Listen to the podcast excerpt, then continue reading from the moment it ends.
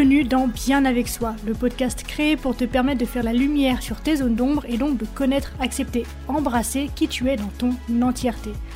Ce voyage en toi que je te propose est la promesse de vivre une plénitude émotionnelle ineffable et la liberté absolue d'être qui tu es. Pour cela, je te parle de développement personnel, de psychologie, de philosophie, de spiritualité, de résilience, de mindset et aussi de mes apprentissages. Je suis Marie Perron, coach spécialisée dans le shadow work et je suis ravie de t'accueillir dans ce tout nouvel épisode. Aujourd'hui, tout comme je te l'ai promis dans l'épisode 43, je te propose de nous intéresser un peu moins à ta part d'ombre à toi, à titre individuel, pour nous intéresser un peu plus à la notion d'ombre collective, puisque ce qui se produit à titre individuel fonctionne évidemment très bien au niveau collectif et vice-versa. Aujourd'hui, à notre époque, on est confronté au côté obscur de la nature humaine à chaque fois que l'on ouvre un journal ou que l'on regarde les nouvelles le soir. Les effets, les actions les plus répugnantes entre guillemets de notre onde nous sont rendus visibles, accessibles, par et dans un prodigieux message médiatique qui est quotidien, qui est diffusé mondialement dans notre village électronique moderne. Le monde, en fait, aujourd'hui, est devenu une scène géante pour l'expression de notre ombre collective. L'ombre collective, que l'on peut assimiler au mal humain, et quand je parle de mal ici, il ne s'agit pas d'assimilation absolue de l'ombre au mal, puisque, comme je te l'ai déjà dit dans d'autres épisodes, l'ombre en elle-même n'est pas le mal, le mal vient de notre déni à son égard.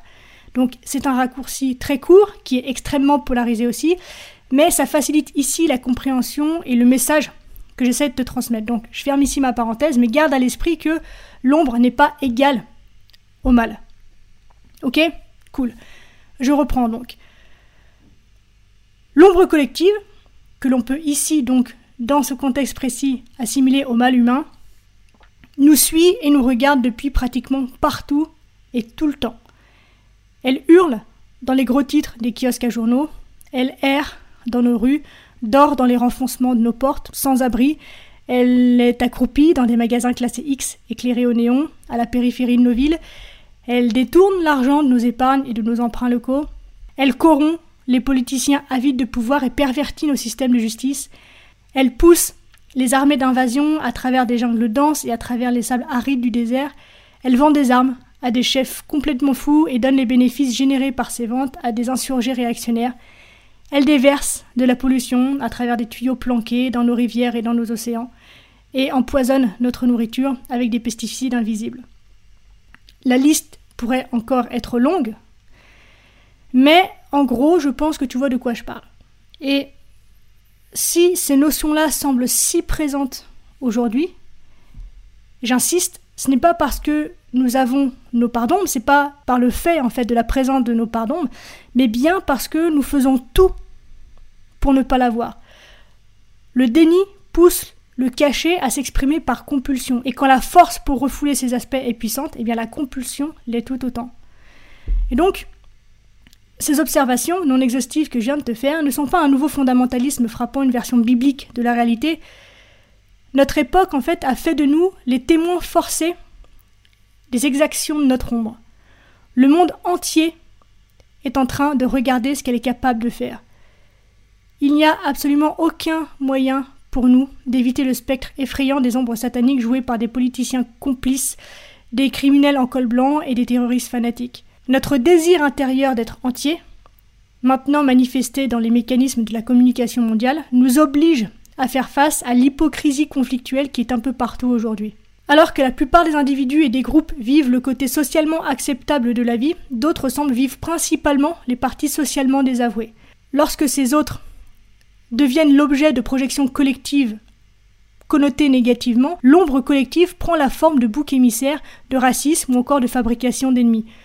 Pour les Américains anticommunistes, par exemple, l'URSS est l'empire du mal. Pour les musulmans, l'Amérique est le grand Satan. Pour les nazis, les juifs sont des vermines bolcheviques. Pour les moines chrétiens ascétiques, les sorcières sont de mèche avec le diable. Pour les défenseurs sud-africains de l'apartheid ou les membres américains du Ku Klux Klan, les noirs sont des sous-hommes indignes des droits et privilèges des blancs. Est-ce que tu vois la façon dont la projection de nos propres parts d'ombre à l'extérieur sur des groupes, sur des écrans en fait qui reçoivent ces projections, transforme ces écrans en ce que l'on projette? Et c'est de cette façon que l'on crée nos ennemis. Le pouvoir hypnotique et la nature contagieuse de ces émotions fortes sont évidents dans l'omniprésence universelle de la persécution raciale, des guerres de religion et des tactiques de recherche de boucs émissaires partout dans le monde. De cette façon, les êtres humains tentent de déshumaniser les autres dans le but de s'assurer qu'ils portent les chapeaux blancs et que tuer l'ennemi ne signifie pas tuer des êtres humains comme eux. Et cette capacité que nous avons donc à projeter, à titre individuel bien sûr, ou collectif donc, ce que l'on considère comme mal en soi à l'extérieur de soi, nous permet en fait de justifier les actes que l'on peut commettre à l'égard des personnes ou groupes recevant ces projections, les fameux écrans dont je te parlais il y a deux secondes, et donc justifiant ainsi ces mêmes actes que l'on condamne au départ. Et c'est ainsi que l'on boucle la boucle et que l'on se retrouve enfermé dans les schémas du mal. Tout au long de l'histoire, l'ombre est apparue via l'imagination humaine sous la forme de monstres, de dragons, de Frankenstein, d'une baleine blanche, d'un extraterrestre ou d'un homme civil que nous ne pouvons pas nous voir en lui. En fait, cette ombre, dans l'imaginaire collectif, elle est aussi éloignée de nous, humains, qu'une gorgone. Mais, Dieu merci, nous avons l'art et la littérature dont l'un des buts principaux a été de révéler le côté obscur de la nature humaine. D'ailleurs, Nietzsche l'exprimait très bien en disant Nous avons l'art pour ne pas mourir de la réalité. En utilisant donc les arts et les médias, y compris la propagande politique, pour imaginer quelque chose comme maléfique ou démoniaque, eh bien on essaye de gagner du pouvoir sur elle, de briser son charme. Et ça peut vraiment aider, je trouve, à expliquer pourquoi nous sommes rivés et addicts aux reportages violents sur les fauteurs de guerre ou les fanatiques religieux. On est à la fois repoussé et attiré par la violence et le chaos de notre monde, et c'est de cette façon, en fait, que l'on transforme mentalement ces autres en conteneurs du mal, et donc en ennemis de la civilisation, et parfois même en ennemis de Dieu.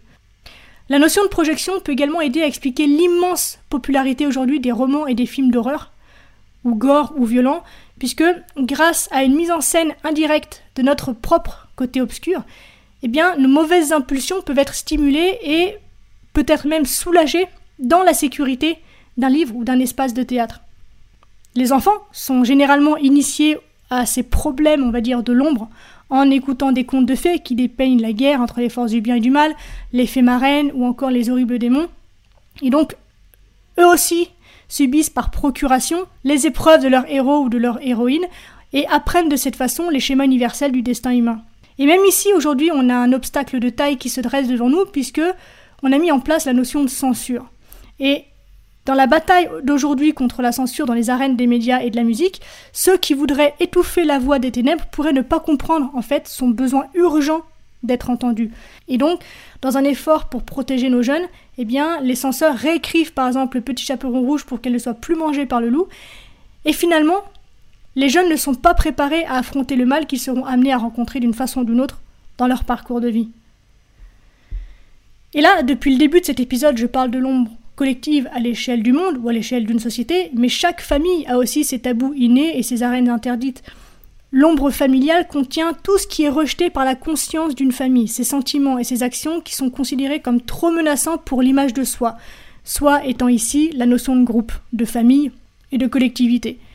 Par exemple, dans une famille chrétienne de droite et conservatrice, eh bien, ça peut signifier euh, prendre des cuites ou s'unir à quelqu'un d'une autre religion. Dans une famille libérale et athée, ça peut être, par exemple, choisir une relation homosexuelle.